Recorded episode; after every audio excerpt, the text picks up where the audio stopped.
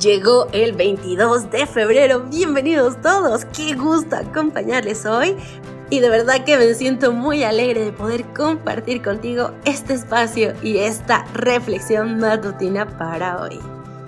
Aquí te saluda Ale Marín y sin más comenzamos con la reflexión titulada La bandera negra de consulta.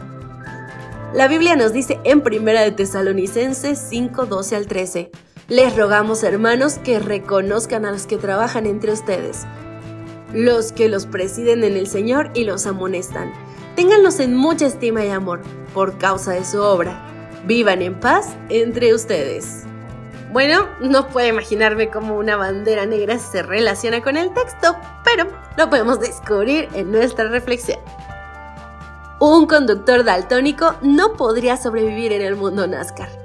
La comunicación en las carreras depende de una variedad de banderas de colores y cada color tiene un significado específico. La bandera amarilla indica a los conductores reducir la velocidad. Una bandera blanca anuncia la última vuelta y la famosa bandera cuadros le da la bienvenida al coche ganador a la línea de llegada. La bandera negra solo aparece cuando los oficiales están preocupados acerca de uno de los conductores esta bandera indica a un conductor que condujo demasiado rápido por el carril de boxes o la pit line, que no está manteniendo la velocidad mínima o que ha dejado restos en la pista de carrera. El vehículo debe responder a la bandera negra en las siguientes cinco vueltas o es descalificado. Dios envía muchas personas a nuestra vida por distintas razones. Envía a algunas para alentarnos, a otras para consolarnos y a otras para corregirnos. Aceptamos el aliento y el consuelo, pero nos cuesta escuchar la corrección.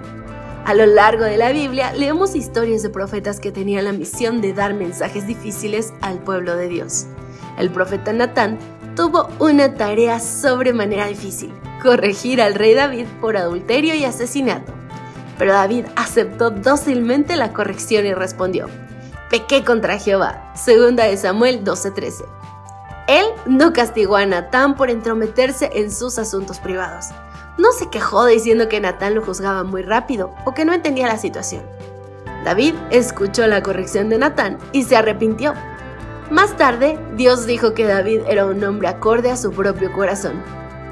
No nos gusta escuchar quejas sobre nuestra conducta, sugerencias en cuanto a nuestro atuendo o advertencias sobre nuestras amistades. Pero Dios usa personas para darnos sus mensajes. La próxima vez que te encuentres con una persona sentenciosa, llena de opiniones, da un paso atrás y piensa por un momento si esta persona no tiene sugerencias legítimas. Dios podría estar enviándote una señal. Bueno, pues a propósito de estas red flags que están muy de moda, ¿alguna vez has pensado que Dios te permite verlas por una razón?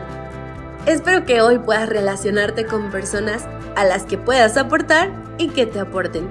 Creo que debe haber algo así como un balance al final. ¿Cuál es el resultado de esta relación? ¿Es algo positivo? ¿O tal vez es más negativo que positivo? Si es así, entonces huye. Que pases un día maravilloso, Maranata. Gracias por acompañarnos. Te recordamos que nos encontramos en redes sociales. Estamos en X, Instagram y Facebook como Ministerio Evangelike. También puedes visitar nuestro sitio web www.evangelike.com. Te esperamos mañana.